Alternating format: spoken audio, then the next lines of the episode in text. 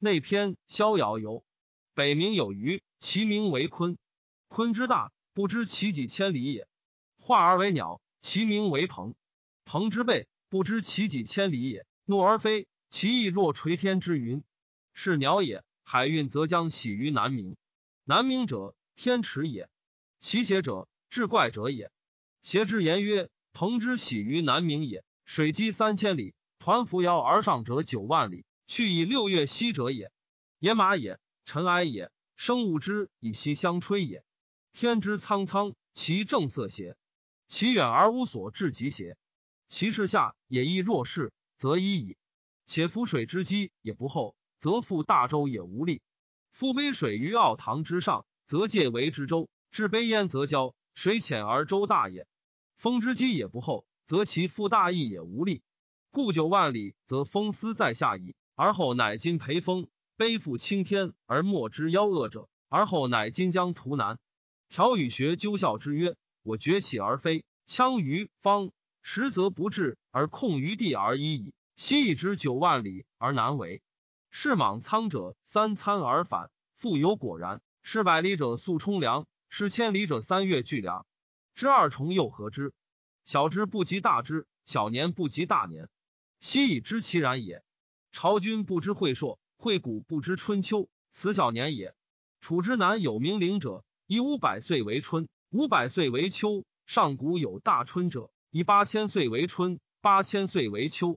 而同族乃今以九特文，众人匹之，不亦悲乎？汤之问疾也是矣。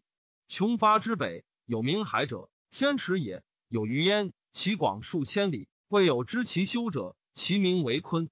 有鸟焉，其名为鹏，悲若泰山。翼若垂天之云，抟扶摇羊角而上者九万里，绝云气，覆青天，然后图南，且是南冥也。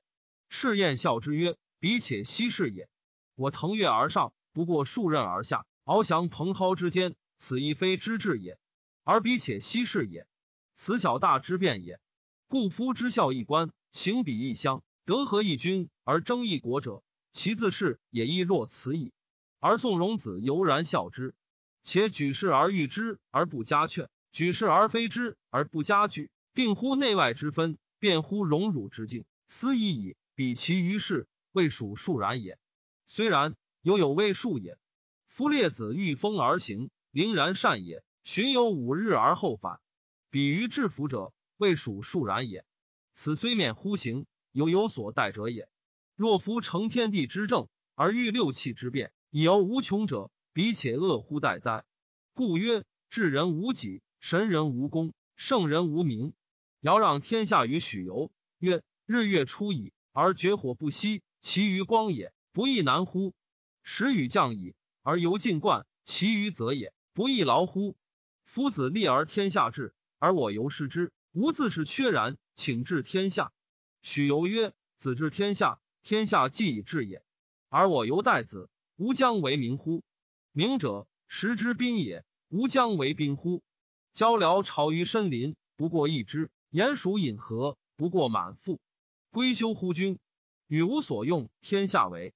袍人虽不至袍，师著不越尊祖而待之矣。兼吾问于连书曰：“吾闻言于皆于大而无当，往而不返。吾经不其言，犹何汉而无己也？大有敬亭，不近人情焉。”连书曰：“其言为何哉？”曰：鸟孤射之山，有神人居焉。肌肤若冰雪，闹曰若处子，不食五谷，西风引入，乘云气，欲飞龙，而游乎四海之外。其神宁，使物不思利而年古熟，吾以是狂而不信也。连书曰：然。古者无以与乎文章之官，龙者无以与乎钟鼓之声，岂为形骸有龙芒哉？夫之亦有之，是其言也。由使女也，知人也，知德也，将磅礴万物，以为一世其乎乱？孰必必焉以天下为事？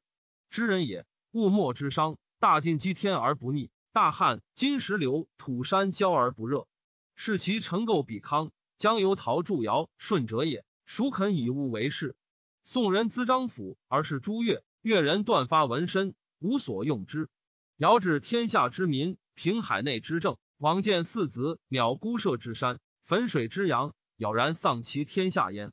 惠子谓庄子曰：“魏王以我大户之众，我数之城而食五十，以成水江，其间不能自举也。剖之以为瓢，则户落无所容，非不萧然大也。吾为其无用而投之。”庄子曰：“夫子固拙于用大矣。宋人有善为不归守之要者，师是以平辟旷为事。客闻之，请买其方百金，具足而谋曰：‘我师是为平辟旷，不过数金。’”今一朝而欲计百金，请与之。客得之，以说吴王。越有难，吴王使之江东，与越人水战，大败越人，裂地而封之。能不归守义也，或以封，或不免于平辟旷，则所用之义也。今子有五十之户，何不虑以为大尊而服乎江湖，而忧其户落无所容？则夫子犹有朋之心也夫。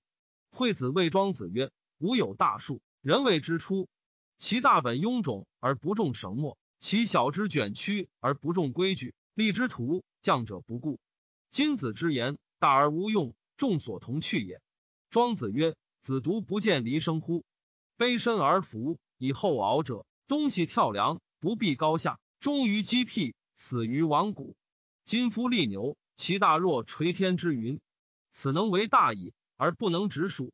今子有大树。”患其无用，何不树之于无何有之乡？广漠之野，彷徨乎无为其侧，逍遥乎寝卧其下。不邀金斧，物无害者，无所可用，安所困苦哉？